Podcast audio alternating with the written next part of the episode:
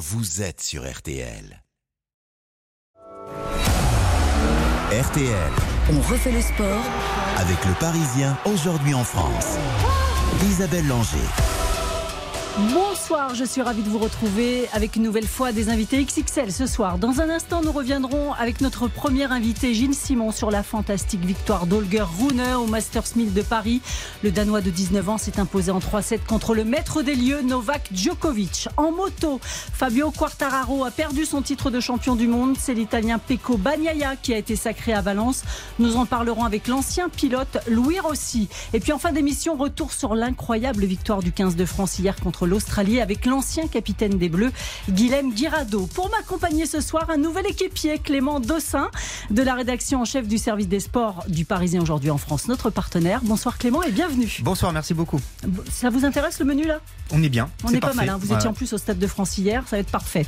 L'actualité sportive, c'est aussi le football. 14e journée de Ligue 1. Bonsoir Quentin Vasselin. Bonsoir Isabelle, bonsoir à toutes et à tous. Rennes occupe euh, seule la troisième place du podium. Match nul un partout des Bretons à Lille. José Font et Benjamin Benjamin Bourigeau sur pénalty sont les buteurs du soir. Bon point pour Rennes qui a souffert mais qui reste invaincu depuis la fin du mois d'août. De son côté, le PSG conforte sa place de leader. Victoire difficile de buts des joueurs de la capitale à Lorient. Paris ouvre le score par Neymar à la dixième minute, mais Lorient revient en début de seconde période avec la septième réalisation de la saison de Terem Mofis et finalement Danilo d'une tête sur corner qui donne la victoire au PSG qui caracole en tête du championnat avec 5 points d'avance sur Lens. Quatrième euh, match de suite sans victoire pour Lorient qui reste à un point du podium qui voit revenir Monaco, l'équipe du Rocher qui remonte sur les Merlus grâce à sa victoire 2-0 à Toulouse.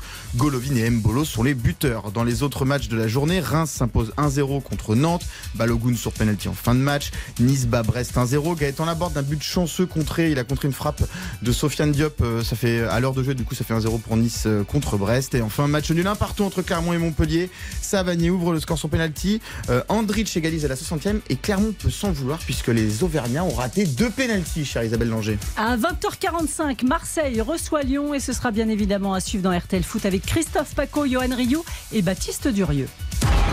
Direction Bercy avec euh, la finale du Masters 1000 de tennis, remportée donc par le Danois Rune face à Djokovic après une, fin de match absolument incroyable. Merci pour tout.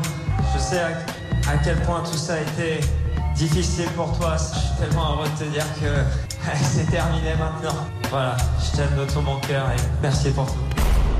Il a marqué cette édition du Rolex Paris Masters comme Holger Rune aujourd'hui face à Djokovic. Une dernière danse réalisée avec panache, non sans émotion. Bonsoir Gilles Simon. Ah, un petit décalage. Bonsoir. Merci de nous avoir régalé cette semaine à Bercy. Gilles, nous allons y revenir euh, dans un instant. Mais auparavant, Gilles, euh, je vous propose de retrouver à Bercy Jean-Michel Rascol qui a suivi la finale cet après-midi et la victoire du Danois Rune sur le maître des lieux Novak Djokovic. Bonsoir Jean-Michel. Bonsoir Isabelle. Quelle finale C'était vraiment incroyable. 2h33 de jeu, de l'enthousiasme, de la passion, des coups incroyables, 42 coups gagnants, 36 quand même pour euh, Joko, 71% de points euh, marqués par euh, Runeux derrière sa, première balle, et puis surtout l'envie toujours de communier avec le public après ses points exceptionnels. Il levait les bras, regardait le public, pas seulement son camp. Il a été porté par Bercy qui dans un premier temps était derrière Joko et qui a terminé dans cet enthousiasme général dans la raquette de Runeux.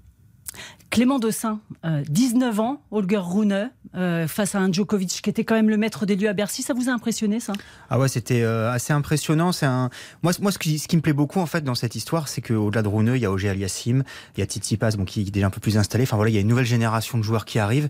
Et on, a pu dire ou pu entendre que la, fin du Big Three, du Big Four, si on y ajoute Murray, était synonyme de la fin du tennis mondial. Et je crois que c'est pas le cas. Voilà, ça fait, ça fait plaisir. C'est des, des jolis visages qui, qui arrivent. Et, et qui sont très impressionnants. Ça doit vous réjouir aussi, Gilles Simon, 103e mondial en début de saison. Holger Rune, il entre demain dans le top 10. Il a battu cette semaine 5 top 10. Euh, est-ce qu'il est encore là, Gilles? J'ai l'impression qu'on l'a perdu. On va le retrouver. Euh, Jean-Michel Rascol, euh, en tous les. En tous les cas, Djokovic, lui, a manqué quelque chose aujourd'hui parce que ça pouvait être un septième titre à Bercy. Oui, il n'avait euh, pas perdu un match depuis euh, très très longtemps, hein, depuis le, quart de finale perdu face à Nadal à Roland Garros. Alors bien sûr, on le sait, il y a des tournois auxquels il n'a pas pu participer, euh, notamment l'US Open, mais Joko était invincible jusque-là dans les tournois où il se présentait, il gagnait. Il était même le maître du jeu dans le premier set, il l'a remporté 6-3, mais il ne s'est pas méfié. Il a failli faire le break d'entrée dans le deuxième, et puis euh, Runeux a démarré, c'est-à-dire qu'il a pris euh, non seulement l'ascendant, mais il a répondu coup pour coup. Et ce joueur, non seulement il frappe très fort au service, il frappe très fort en coup droit, mais il sait varier les effets, il sait varier la puissance de ses coups. Et euh, Joko, dans un miroir, eh bien, au fur et à mesure, a reculé dans ce match. sur la première balle de match de Runeux, il tente un S sur la deuxième balle un truc qu'on voit jamais. On est à Bercy, c'est sa première grande finale en Master 1000. Il tente euh, un œil sur la deuxième balle. Et il faudra donc une deuxième balle de match, puisque celle-là a été ratée, pour qu'il puisse euh, enfin euh, s'allonger sur ce cours vert et se masquer, masquer ce visage, ce visage d'adolescent, enfin de grande personne à peine sortie de l'adolescence. Gilles Simon, je crois qu'à ça y est, on vous a retrouvé. C'était dur. Hein Rune, ça vous impressionne ce qu'il a fait cette semaine? Ouais, plus ce qu'il a fait ces six derniers mois, parce qu'il a une progression qui a été euh, très soudaine. Euh, alors il arrive, il arrive. Hein, J'avais joué l'année dernière en Challenger, il jouait déjà très bien, mais jusqu'à on va dire à Lyon, il était vraiment, euh, euh, bah voilà, comme comme les joueurs qui viennent de Challenger, qui commencent à gagner des matchs en 250. Mais c'était galère. Je me rappelle de Cramp face à Manu Guinard en quart de finale à, à Lyon. Et puis tout d'un coup, il y a Roland Garros où euh, c'est vraiment le tournoi où il fait la bascule, mm. où tout d'un coup il n'y a plus de crampes, il enchaîne les matchs en 5-7, et où là il rentre vraiment dans une autre dans une autre catégorie. Et sur les six derniers mois, il a été vraiment impressionnant euh, tout du long, quoi. Quentin Vasselin? Gilles Simon, ce qui, ce qui frappe avec ce Holger Rune, c'est la façon dont il a de prendre la balle très très tôt, ce qui fait que ses coups sont surpuissants et on a l'impression qu'il fait pas d'effort. Comment vous pouvez vous analyser ça, vous? Ouais, comme la plupart des jeunes souvent qui arrivent, euh, enfin c'est souvent le cas, il a un jeu qui est, qui est assez euh, typique et qui est pas vraiment surprenant, c'est juste qu'il exécute très bien, il essaye de prendre tôt et frapper très fort. Vous très bien résumé comment il, comment il essaye de jouer. Ce qui est assez étonnant, c'est que ça ait fonctionné face à un joueur comme Novak, qui normalement euh, arrive à éteindre assez facilement ce type de jeu. Clément Dossin Oui, euh, Gilles, moi il y a un moment dans la semaine qui m'a évidemment euh, interloqué, c'est cette, euh, cette poignée de main à la fin du match contre Wawrinka quand il lui dit arrête de te comporter comme un bébé. C'est qui Rouneux dans le circuit? Enfin, Comment vous le considérez vous Est-ce qu'il est qu'il a mauvaise réputation entre guillemets? Pourquoi Wawrinka lui a dit ça? Ah bah, J'en sais rien, il faudra lui demander. mais, euh, mais non, mais ça, ça, ça, arrive souvent. Mais il faut savoir que forcément, quand, euh, quand les joueurs arrivent sur le circuit, ils ont beaucoup de représentations, beaucoup d'images aussi en tête avec lesquelles, enfin, voilà, avec lesquelles ils ont grandi et des comportements qui sont parfois euh, un peu limite après quand on, quand on grandit et puis tout le monde s'assagit mais si on se rappelle quand Rafa est arrivé sur le circuit et qu'il envoyait des bamos avec le genou levé au-dessus de, la tête et on trouvait ça hyper et puis à un moment ça, ce truc là se calme et finalement on le trouve on le trouve fantastique. Donc voilà je pense que quand on est sur le circuit bah voilà et les jeunes jouent bien à un moment ils nous mettent dehors donc parfois on le prend un peu mal aussi. Et, euh, et donc et donc mais non je pense pas qu'il y ait de, de problème particulier avec avec Oliver qui est, qui est très gentil avant de marquer une pause, euh, messieurs, il y a une vidéo sur les réseaux sociaux qui fait beaucoup causer euh, depuis le début de l'après-midi. Ça se passait hier en tribune dans le clan Djokovic pendant la demi-finale contre Tsitsipas. On y voit l'un des membres de l'équipe du Serbe préparer une gourde pour Novak. D'autres membres tentaient de le cacher avant que la dite gourde ne soit remise aux joueurs. Alors certains se demandent ce qu'il y a dans cette gourde. Euh, Gilles Simon, est-ce que déjà c'est autorisé de donner une boisson à un joueur comme ça sur le court pendant un match? Bien sûr. Bien sûr, c'est autorisé, mais euh, c'est euh, voilà, souvent euh, il y a toujours des, polémiques comme ça, comme il y en avait une sur Titi Pass qui partait, qu'est-ce qu'il a dans son sac quand il va au vestiaire, est-ce qu'il a un téléphone, est-ce que ceci, est-ce que cela? Je crois qu'à l'arrivée, c'est pas très important. Vous comprenez Il y a quand même, il y a quand même un, point précis, c'est que lorsque l'entourage euh, effectivement de, Joko prépare cette euh, potion ou cette simple boisson, lorsqu'ils se rendent compte qu'ils sont filmés, ils se cachent. Pourquoi se cacher s'il s'agit euh, d'une grenadine? J'en ai aucune idée, posez-leur la question. Est-ce que ça a été posé d'ailleurs comme question, Jean-Michel, en conférence de presse à Novak Djokovic? Alors, je viens de relire l'intégralité parce que nous étions à l'antenne au moment de la conférence de presse de Djokovic. La question ne lui a pas été posée. Ah bah voilà, on n'aura pas la réponse. Gilles Simon, vous restez avec nous. On marque une courte pause et puis on parle quand même de vos adieux à Bercy parce qu'ils étaient magnifiques. RTL, on refait le sport jusqu'à 20h. Isabelle Langer sur RTL. On refait le sport jusqu'à 20h. Avec le Parisien aujourd'hui en France. Et on retrouve notre invité Gilles Simon. Gilles, quelle magnifique dernière danse. Est-ce que vous êtes remis un petit peu de vos émotions de cette semaine? Parce que euh, on rappelle hein, la victoire contre Murray, contre l'Américain Fritz, avant de s'incliner contre Félix Auger-Aliassime, et puis cette jolie cérémonie d'adieu euh, sur le cours. On entendait en, début de séquence les mots euh, justes, sincères, notamment pour vos enfants et votre femme Karine. c'est l'émotion, elle est passée maintenant, elle est, c'est mis de côté déjà? Oui, oui, bah, moi je suis, très calme à la base et j'aime bien rester tranquille. Donc c'est vrai qu'il y a eu beaucoup, beaucoup d'agitation pour moi là, ces derniers temps. Et donc euh, il y a aussi beaucoup de fatigue parce que ça a été euh, voilà un moment, un moment particulier, euh, difficile aussi en un certain sens. Et donc là, voilà, depuis j'avais bien déconnecté, j'ai essayé de me reposer tranquillement. Clément? Ouais, non, c'était hyper émouvant le, ce passage, notamment avec les, euh, les, les, mots euh, à votre femme et à vos enfants. Euh, j'ai beaucoup aimé le passage quand, quand, vous expliquiez que quand vous partiez, le petit disait bon ben à ce soir, alors qu'en fait vous partiez pour des semaines et, des semaines. Et c'est vrai que voilà, on, on, vous suit depuis des années, on voit, on voit un joueur de tennis, mais il y a, y a, tout ce qu'il y a derrière, bien sûr. ils vont vous supporter maintenant à la maison 24 heures sur 24 Bah, je crois, en tout cas, j'ai la faiblesse de le penser qu'ils m'aiment bien. donc, euh, donc euh, pour l'instant, en tout cas, c'est ce qu'ils m'ont dit.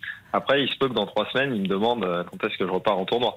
Mais, mais pour l'instant, non, ils m'aiment bien. C'était important aussi d'expliquer au grand public que le quotidien d'un joueur de tennis, c'est aussi ce que vit sa famille, votre femme qui a mis sa carrière entre parenthèses. Ça, c'est jamais trop raconté dans les médias.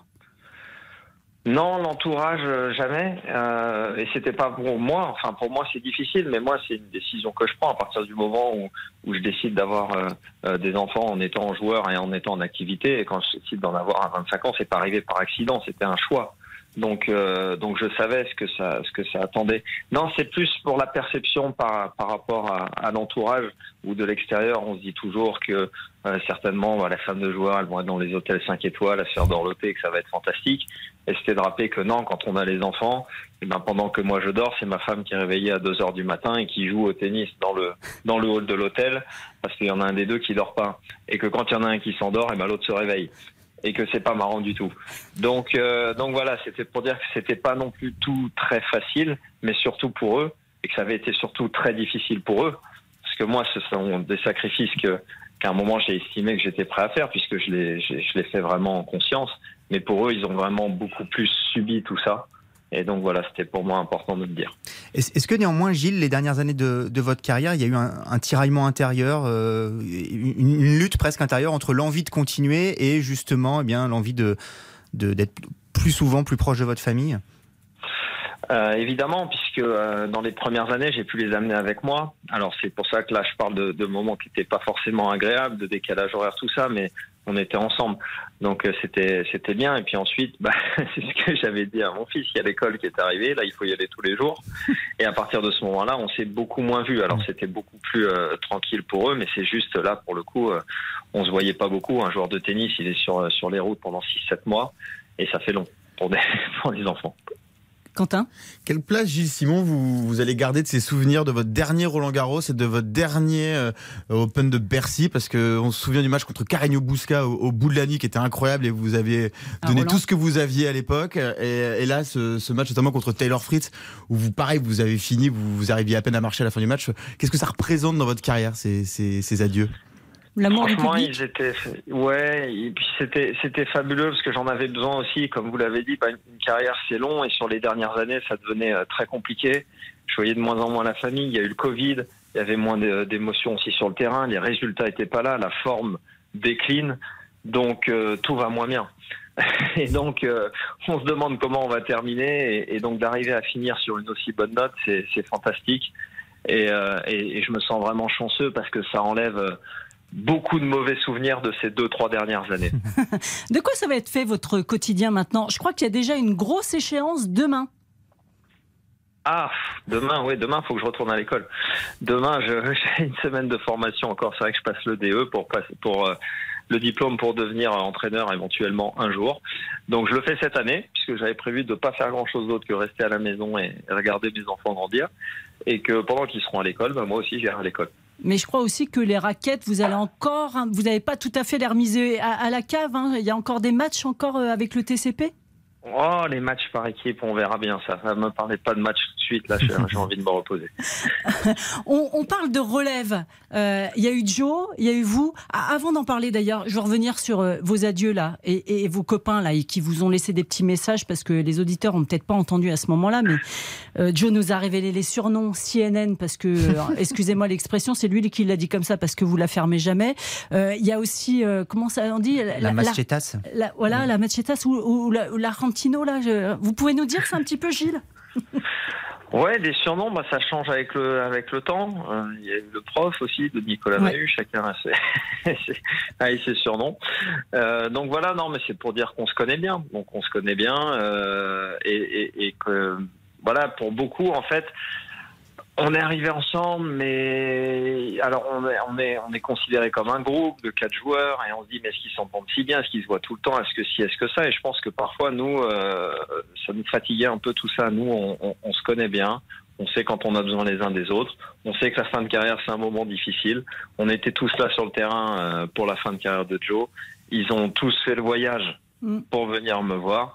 et voilà, on est là quand c'est hein. important les uns pour les autres et, et voilà, le reste euh, n'a pas d'importance. La suite, l'équipe de, enfin le, tennis français, on se demande qui pour vous succéder. Est-ce qu'il faut être patient? Vous, vous en pensez quoi de tout ça? Alors, moi, je pense euh, deux choses. La première, c'est que je pense qu'on a déjà quand même beaucoup de bons joueurs. Et je pense que même s'ils ne sont pas euh, au niveau où on était en termes de, classement, ils auront bah, paradoxalement plus de chances de faire de grands coups que nous comme on le voit euh, sur ces dernières saisons, il y a beaucoup plus de surprises, il y a beaucoup plus de places. Et quand il y a une bonne, euh, une bonne semaine, eh ben, c'est un peu plus facile d'aller chercher les titres que ça l'était pour nous.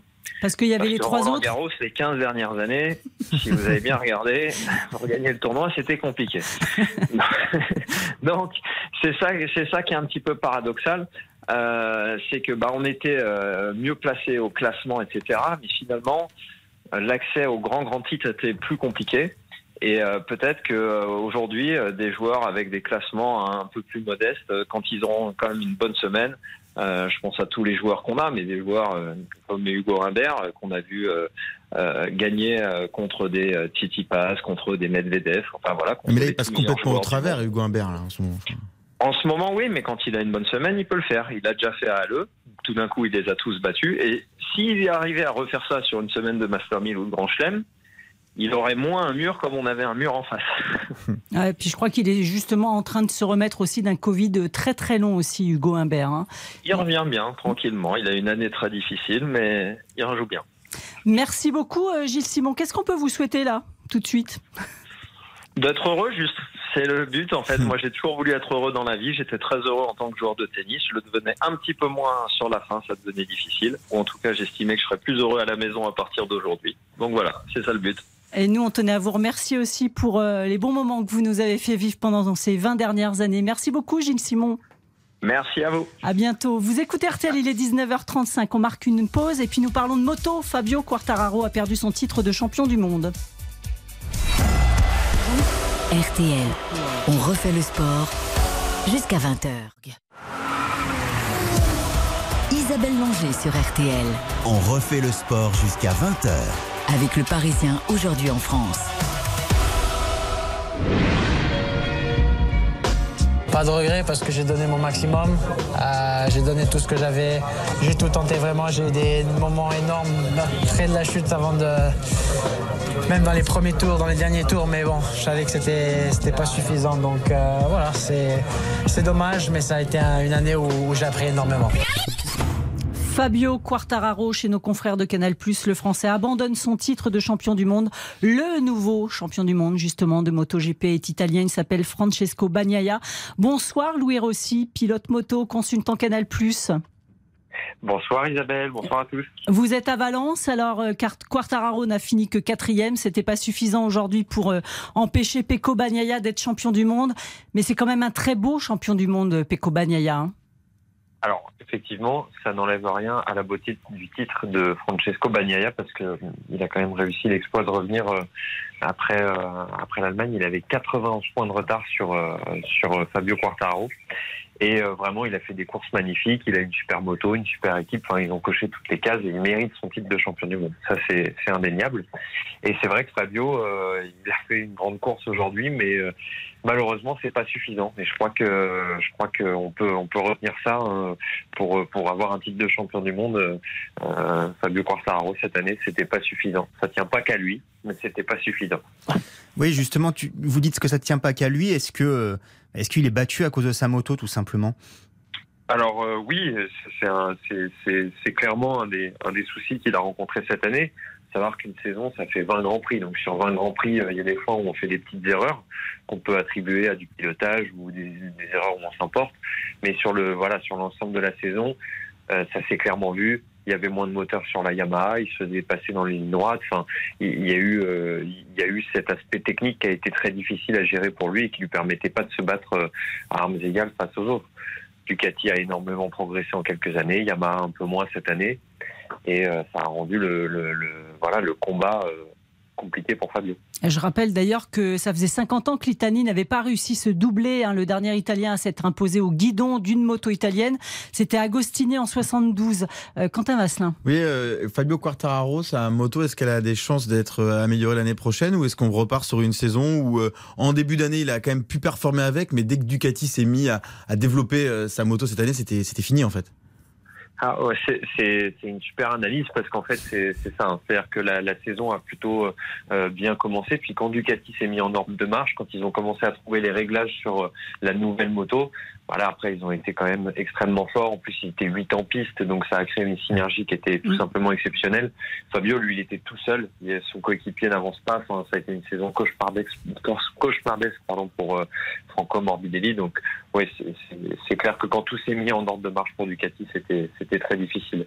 L'année prochaine, euh, ça va être très important parce que effectivement la Yamaha doit progresser. Il faut savoir que Fabio il a il a re-signé pour deux ans hein, avec euh, avec Yamaha. Donc euh, s'il l'a fait, c'est bien parce qu'il y a eu des promesses aussi de la part de Yamaha sur les développements. avec un nouveau moteur notamment qu'il mm. qui, qu'il a pu essayer à Misano après le Grand Prix de Misano justement sur des essais et, et ensuite il y a encore eu du développement de fait et là mardi il y a des essais on va pouvoir encore tester des nouvelles pièces et, des nouveaux moteurs, mais déjà sur le papier, ça a l'air beaucoup mieux. Mais vous avez eu des, indiscrétions, elle va, plus vite en ligne droite, parce que c'est ça le problème de la Yamaha, elle est, performante notamment dans les courbes, et puis le pilotage de, Quartararo lui convient bien, mais en ligne droite, on, le voit bien, il se fait, manger euh, euh, à chaque fois par les Ducati. Est-ce que clairement sur ce point-là précis, il y a des améliorations à venir? Oui, c'est vraiment évident. Hein. Quand on regarde ce qui s'est passé à Misano et, des commentaires de Cal Crutchlow qui a roulé dessus aussi à Jerez et qui a essayé quatre versions de moteurs différents, euh, ça va plus vite, ça marche mieux, euh, c'est plus puissant. Maintenant, il faut arriver à fiabiliser ce, ces, moteurs-là et trouver euh, le bon compromis. Mais oui, ça va plus vite, oui, c'est plus puissant et c'est un axe primordial de développement chez Yamaha aujourd'hui. Donc du coup, pas de vacances pour les, les, techniciens de Yamaha, il faut se remettre tout de suite au boulot. Ah bah de toute façon, il n'y a pas de vacances puisque 2023, ça commence mardi, hein, euh, clairement. Là, tous les pilotes restent, euh, euh, restent, à Valence. C'est mardi, tout le monde essaye un peu les nouvelles motos. donc ça, ça, roule des mardis ici sur ce même circuit à Valence. Après, il y aura quand même une petite pause, mais mm. le développement pour l'année prochaine, en fait, il est déjà en route depuis le début de l'année. 2022, euh, on a déjà roulé plein de fois avec des, avec les, tests team, avec euh, les pilotes d'essai officiels. Enfin, et même Fabio a pu rouler, je dis encore une fois, avec une version de moteur différente à Misano en, après le Grand Prix de Merci beaucoup pour toutes ces informations, Louis Rossi. C'était passionnant, encore une fois. Merci beaucoup. Bonne soirée du côté de Valence. À, à bientôt. Merci, au revoir. Le départ de la route du Rhum est reporté. Les skippers euh, partiront mercredi. Emmanuel Macron n'assistera donc pas au départ à Saint-Malo. C'est peut-être l'occasion d'aller faire un, un cinoche euh, et se reposer. Ouais, vraiment se reposer. Euh, c'est sûr que la décision, elle est, elle est difficile parce qu'on s'était mis tous dans une bulle qui, ben voilà, faut en sortir. Le Suisse Alain Roura, le skipper Hublot, comme les 137 autres marins de la route du Rhum, doivent trouver des occupations d'ici mercredi. A la mythique, la mythique transatlantique, thème du sondage d'ailleurs de la semaine réalisé par Odoxa pour Winamax et RTL. Bonsoir Émile Leclerc. Bonsoir Isabelle. Directeur d'études d'Odoxa. Alors Émile, le moins que l'on puisse dire, c'est quand même que cette course, elle intéresse les Français. On a vu d'ailleurs le nombre de personnes qu'il y avait sur les pontons toute euh, la semaine à Saint-Malo. Euh, ça, les ça les intéresse énormément. Hein. Oui, c'est ça. Il y a 23% des Français qui nous disent qu'ils vont suivre la course. Alors évidemment, il faut relativiser par rapport à certains sports, mais pour un sport comme la voile qui n'est pas aussi mm. suivi par exemple que le football, c'est beaucoup. Ça représente 12 millions des Français adultes. Maintenant, on peut aussi relativiser cet intérêt en comparaison du Vendée Globe. Mm. Les Français étaient 48% à nous dire euh, suivre le dernier Vendée Globe. Donc on voit que la Route du Rhum, c'est une course très suivie, mais qui est quand même un peu moins que le, le Vendée Globe. Qu'est-ce qu'ils pensent des marins? Eh bien, ils les admirent. Hein, euh, à, leurs yeux, ils sont euh, courageux, aventuriers. Ils sont aussi sympathiques, modestes aussi face à la mer. Et chose amusante, il y a seulement un Français sur deux qui considère que ces marins sont fous, euh, sans doute parce qu'ils ont conscience euh, de leur capacité et de leurs compétences, puisqu'ils sont 80% euh, à considérer qu'ils sont techniciens et polyvalents. Donc finalement, c'est des gens qu'on admire, mais qu'on ne considère pas comme des des, des dingues hein, d'aller traverser tout seul sur des, ces géants des mers euh, l'Atlantique. Alors parmi les anciens vainqueurs, il y a un nom qui a particulièrement marqué l'histoire de la course pour les personnes que vous avez interrogées. Et oui, c'est la seule femme qui ait euh, remporté la, la route du Rhum, c'est Florence Artaud. Quand on leur demande euh, aux Français hein, qui a parmi tous les vainqueurs euh, les a le plus marqués, elle domine largement le classement. Il y a 46% des Français qui, qui retiennent son nom, devant Loïc Perron ou Michel Desjoyaux qui sont à 14 et 10%. un Laurent Bourgnon, par exemple, qui est quand même le seul double vainqueur, arrive en septième position du classement. Et puis le regretté Mike Birch, qui était le, le, premier vainqueur, arrive encore loin derrière, ou encore Francis Joyon, qui est le dernier vainqueur, arrive loin derrière. Donc c'est Florence Artaud qui a vraiment le plus marqué les Français sur, euh, parmi tous les vainqueurs du, de la Route du Rhum. Et les favoris pour euh, cette nouvelle édition? Alors, côté des, des ultimes, c'est Hermel Leclèche que les, les Français euh, désignent en tête devant Gabard et Coville. Et du côté des IMOCA, vous vous souvenez sans doute du, du nom de Kevin Escoffier qui a marqué mm tristement hein, le, le, dernier Vendée Globe euh, avec son, son, naufrage qui avait tenu mm. en haleine les Français mm. pendant de, de, longues heures. Eh bien, ils aimeraient que ce soit lui qui l'emporte, comme si, euh, comme si le, le souhait euh, l'emportait sur leur pronostic devant Jérémy Bayou ou, ou, Charlie Dalin, par exemple. Merci beaucoup, Émile Leclerc, pour ce sondage Odoxa pour Winamax et RTL. À très bientôt. Merci. Vous écoutez RTL, il est 19h46. Allez, après la pub, nous revenons sur l'incroyable victoire du 15 de France hier contre l'Australie avec l'ancien capitaine des Bleus, un fidèle de l'émission, Monsieur Guilhem Guirado. On refait le sport. Avec le Parisien aujourd'hui en France. Isabelle Langer. RTL. On refait le sport. Penaud, Penaud qui passe, Penaud qui marque. Et voilà, un appui court, un sprint et un essai qui va permettre à la France de repasser devant. Allez les Bleus, faute australienne, c'est terminé La France l'emporte 30 à 29 grâce à un essai en fin de match de Damien Penaud. C'est une victoire qu'on apprécie, euh, une victoire à un point. On a su rester froid et gagner ce match et forcément on est très content de, de cette victoire et de cette euh, onzième victoire consécutive. Et oui, c'est le nouveau record de victoires consécutives, comme le disait Cameron Woki. Quelle soirée hier au Stade de France. Vous y étiez, Clément Dossin, pour le Parisien. Il y avait aussi notre ami Jean-Michel Rascol, qui est multipiste hein, ce soir. Jean-Michel, vous êtes toujours avec nous? Oui, bien sûr. Et je vous propose d'accueillir sans plus attendre notre dernier invité ce soir, Monsieur Guilhem Guirado, ancien capitaine du 15 de France. Bonsoir Guilhem. Bonsoir tout le monde. Comment vous les avez trouvés ces bleus hier soir, Guilhem? Ben, Très très bien. Hein. Voilà, c'est vrai que ça, ça a été euh, par moments un petit peu difficile pour eux. Euh, on a été souvent derrière au score, mais, euh, mais ils, ont su, ils ont su se battre, ils ont su s'accrocher sur, sur ce qui fait leur force depuis, depuis pas mal de matchs. Et, et surtout, ils l'ont emporté à l'arraché sur un exploit de Damien. Donc donc c'est quand même très très bien de Vous commencer comme ça sur le mois de novembre. Vous parlez de ce qui fait leur force depuis quelques matchs. C'est quoi exactement?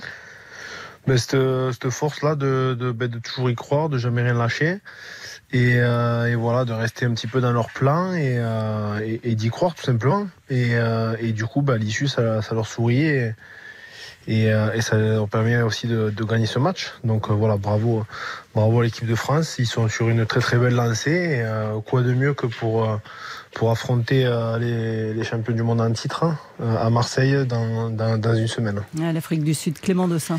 Ouais, ce qui est intéressant, je trouve, sur cette rencontre, c'est que c'est un match que, que l'équipe de France aurait euh, sans doute perdu il y a encore quelques années. On, on sent qu'elle n'a pas été maîtresse de son, de son rugby, qu'elle a éprouvé beaucoup de difficultés. Alors c'est aussi un premier match de tournée. Euh, le, cette équipe de France-là, avec ces cadres-là, ne s'était pas, euh, bah, n'avait pas joué ensemble depuis le dernier tournoi des, des destinations, donc il, il s'est écoulé euh, pas mal de temps. Et malgré tout, elle l'emporte. Euh, Guillaume, ce qui, moi, ce qui me marque, c'est la capacité, en tout cas le fait qu'aujourd'hui l'équipe de France compte dans ses rangs des match winners. On parle souvent d'Antoine Dupont. Là, c'est Damien Penaud. C'est ça qui avait peut-être manqué à l'équipe de France de, votre époque, non des, joueurs euh, bah, qui peuvent décanter des situations compliquées? Oui, bien sûr, on parle de, ces deux joueurs, mais il y en a tellement d'autres. Euh, que voilà aujourd'hui c'est eux et demain ça, sera d'autres. Euh, surtout je pense que c'est qu'ils ont énormément de confiance à eux. Euh, ce, ce, groupe change très très peu. Euh, voilà, tous les joueurs qui, qui, jouent depuis plus de deux ans ou trois ans sont quasiment les mêmes à, à deux trois joueurs près. Donc ils arrivent toujours avec un maximum de confiance et, et voilà, même si c'est pas tout le temps abouti comme ça a pu l'être hier soir sur, sur l'ensemble du match, on voit que voilà c'est un sport qui, qui marche avec la confiance. Et, euh, et, que voilà par moment où, où, il faut lâcher les coups ils ont, ils ont réussi à bien le faire et, euh, et de toujours y croire c'est quelque chose de, de, fort dans ce sport Jean-Michel Rascol après coup, j'ai eu la chance, comme Clément d'ailleurs, de les, voir hein, euh, dans les entrailles du, Stade de France, de les interroger. Ces joueurs, ils étaient quand même conscients d'être passés euh, tout près d'une défaite, aussi conscients qu'ils ont sans doute une bonne étoile pour avoir un, un génie comme Penaud qui s'exprime comme ça au dernier moment. Mais surtout, le discours, c'était de dire on a déjà envie d'être à la semaine prochaine parce que dans les têtes, ce qu'ils veulent jouer, c'est le France-Afrique du Sud, le champion d'Europe face au champion du monde. C'est une explication importante à 300 jours de la Coupe du Monde, Guilhem? Effectivement, je pense que voilà, tout le monde en a conscience, donc tant mieux tant mieux justement euh, voilà qui euh, mais qui se remettent aussi en question par rapport à cela je pense qu'ils vont ils vont plus vont pouvoir s'apercevoir durant le début de semaine le débrief du match de, voir ce qui n'a pas été ce qui n'a pas fonctionné par rapport à d'habitude et euh, de suite basculer sur cette rencontre c'est c'est le rendez-vous que tout le monde attend parce que c'est un peu un révélateur. C'est euh, un match que tout le monde attend depuis tellement longtemps parce qu'on n'a jamais joué les, Springboks depuis qu'ils ont été champions du monde. Donc euh, donc voilà, on a on a de, de, belles choses à faire valoir, mais on a envie de voir voilà contre une équipe des Springboks qui a été un petit peu malmenée et qui est dans le dur par rapport à ce qu'elle a toujours su montrer. Euh, Battu hier hein, par l'Irlande hein, à Dublin, 19-16. Hein. Exactement, exactement. Donc voilà, et euh, sérieusement, à un an de, de ce magnifique événement, euh, on se rend compte aussi que, eh ben, que, que les portes sont, sont ouvertes et qu'on avance de plus en plus avec ce ce statut un petit peu de, bah, de, de, de, pouvoir euh, voilà, prétendre euh, pouvoir remporter la, la, Coupe du Monde avec euh, l'Argentine qui a gagné l'Angleterre chez elle. Donc ça laisse vraiment présager, présager de belles choses et, et, malheureusement un statut de ou heureusement un statut de, de favori qui se dessine pour nous. Donc donc tant mieux, mais il va falloir le montrer contre contre l'Afrique du Sud. Quant à Guilhem, on a quand même on a, on a, observé des, des problèmes en, en, première ligne. Euh, vous connaissez parfaitement cette problématique. Hein. Vous étiez euh, talonneur. Euh, Cyril Bay revient de compétition. C'est difficile. Il s'est fait sanctionner d'ailleurs dès, dès, les premières minutes. Est-ce qu'on peut affronter l'Afrique du Sud avec un pack qui n'est pas à 100% ben Effectivement, je pense que les, les Sud-Africains vont le vont le regarder, vont, vont, vont, vont s'apercevoir que, que c'est vrai qu'on a été un petit peu mis à, à difficulté sur ce secteur-là. Après, vous savez, les, mêlées d'un match à l'autre ne sont pas les mêmes et même une mêlée dans un match euh, se suivent mais ne se jamais. Donc voilà, je pense que je qu'aussi euh, il faut il retrouver un petit peu les repères. On a tous nos, habitudes de club ou des habitudes avec des, joueurs qui, sont habitués à jouer à ce poste aussi et qui euh, que l'on connaît un peu plus. Donc voilà, ça manque un peu de cohésion à ce niveau-là, mais il faut pas trop trop s'inquiéter. Je pense que tout le monde va, va bosser très très dur euh, cette semaine pour euh, pour répondre présent dans ce secteur parce qu'on sait que les Sud-Africains appuient euh, pas uniquement, mais essentiellement sur ce secteur-là et sur les, les, phases de combat. Donc euh, donc ça sera un secteur clé sur sur ce match à Marseille. Quant à Vasselin Guilhem Garado fut un temps quand l'hémisphère sud pointait le bout de son nez au Stade de France, on tremblait. Là, on bat l'Australie, c'est presque normal. On, a envie d'en découdre avec l'Afrique du Sud. À quel point cette équipe, elle, a, elle peut se permettre comme ça d'être favorite face, aux équipes de l'hémisphère sud? Oui, bien évidemment. Après, je pense que vous avez noté aussi qu'au niveau, euh, athlétique, on a, on a pu s'apercevoir que les Australiens étaient quand même euh, un cran au-dessus. Euh, on les trouvait beaucoup plus frais. Donc, donc voilà, ça reste quand même euh, l'hémisphère sud. Donc, euh, donc euh, voilà, c'est toujours quelque chose de, de plus fort chez eux. Les, les saisons sont moins, moins fortes et moins denses aussi, donc ils arrivent beaucoup plus près. Et les joueurs sud-africains ressemblent de plus en plus, et on le voit parce qu'ils ont intégré, ils ont intégré le, championnat européen aussi avec leur franchise. Donc se rapproche de plus en plus de, l'hémisphère nord. Donc donc c'est vrai que pour moi l'hémisphère sud ça reste quand même l'Australie et la Nouvelle-Zélande et, et, les Sud-Africains qui, qui commencent à se ressembler beaucoup plus à l'hémisphère nord, en parlant des, Argentins qui, eux, sont la plupart en, Europe. Donc, euh, donc c'est vrai qu'aujourd'hui, euh, ça a drôlement changé, le rugby international a drôlement changé. Et, euh, tant mieux parce qu'on a pu rattraper ce, fameux retard qui, qui faisait à l'époque vraiment une grosse grosse marge, une grosse différence. Donc, euh, donc tant mieux, c'est que de bon augure pour la suite. Dernière question pour Clément. Guillaume, vous évoquiez la, rudesse du combat à venir. Il y a un joueur qui va faire cruellement défaut et, c'est un crève-cœur pour lui, c'est Paul Villemc, hein, qui est le, Sud-Africain d'origine, qui, manque à ce, à ce paquet d'avant. Euh, Est-ce que son absence risque d'être préjudiciable? On a senti quand même que ça manquait un peu de, poids. Euh, le, staff a fait un choix d'une deuxième ligne plus légère avec, avec Woki et Flamand. Qui, Qu'est-ce que vous en pensez? Oui, c'est sûr que c'était un choix, un parti pris de, leur part, de prendre une, seconde ligne beaucoup plus athlétique par rapport au jeu des Australiens. Peut-être qu'il y aura un choix qui sera, qui sera différent et qui, et qui se pourra rattraper un petit peu et, et accorder peut-être un peu plus d'importance à Romain, qui est beaucoup plus massif et qui ressemble aussi un peu au registre de Paul, donc un vrai numéro 5, un gros pousseur, euh, un, joueur, euh, ouais, un joueur qui, qui est là pour euh, casser ce, ce rideau défensif et qui apporte toute sa masse. Euh, donc euh, voilà, je pense que c'est un choix qui, euh, qui va permettre et qui va devoir forcément se poser au niveau du, du staff. Donc, donc voilà, c'est c'est toujours des profils différents, des postes un petit peu aussi vraiment atypiques et donc et donc on verra un petit peu comment ils vont se comporter face à à l'Afrique du Sud parce que je peux vous promettre et je suis rassuré parce que je sais que l'Afrique du Sud va va cocher ce rendez-vous et va vouloir aussi euh, nous montrer de quoi ils, sont capables de faire. Donc euh, ça sera forcément une, clé de, ce match. Merci beaucoup Guillaume Guirado. Euh, Jean-Michel Rascol, vous nous redonnez l'heure du match France-Australie? 21h, Stade Vélodrome samedi prochain, ça c'est facile à se rappeler. Le choc des deux hémisphères. Merci beaucoup Jean-Michel. Guillaume, je crois qu'il y a un livre aussi qui vient de paraître. Hein. Exactement, j'étais à, j'étais à la foire du, livre à, Brive pour la première fois. Euh, du coup, j'ai, eu la chance de, rencontrer beaucoup de monde. Donc euh, voilà, c'est un moment particulier pour moi. C'est quelque chose de tout nouveau. Euh, et, j'ai énormément échangé avec, avec Basile Boli, qui lui est né à son quatrième. On a, on a fait les dédicaces ensemble. Donc voilà, c'était un, très très beau week-end. Euh, malheureusement, ça m'a empêché de monter à Paris soutenir les, les, copains et, l'équipe de France, mais je serai présent à Marseille pour, pour les supporter et pour les encourager. Vous nous redonnez le titre et, l'éditeur? Alors c'est Tomber, se relever toujours avec les éditions Solar. Merci beaucoup Guilhem Guirado, à bientôt. Merci, bonne soirée. Clément Dossin, avant de nous quitter, qu'est-ce qu'on pourra lire demain dans les pages sport du Parisien Un compte-rendu de la victoire du PSG à Lorient. Tout savoir sur le tirage au sort de la Ligue des Champions demain à midi. Bayern, City, Bayern, Real, on verra. Et puis, euh, bah, on revient sur la victoire de Rouneux à, Bercy et euh, sur les leviers d'amélioration du 15 de France avant les Springboks la semaine prochaine. Merci beaucoup d'avoir été avec nous. Merci à vous. Le Parisien que les abonnés numériques peuvent lire dès 22h30 sur leur tablette. Après les informations, vous avez rendez-vous avec les copains de RTL Foot avec un formidable duel des Olympiques Marseille-Lyon. RTL. On refait le sport.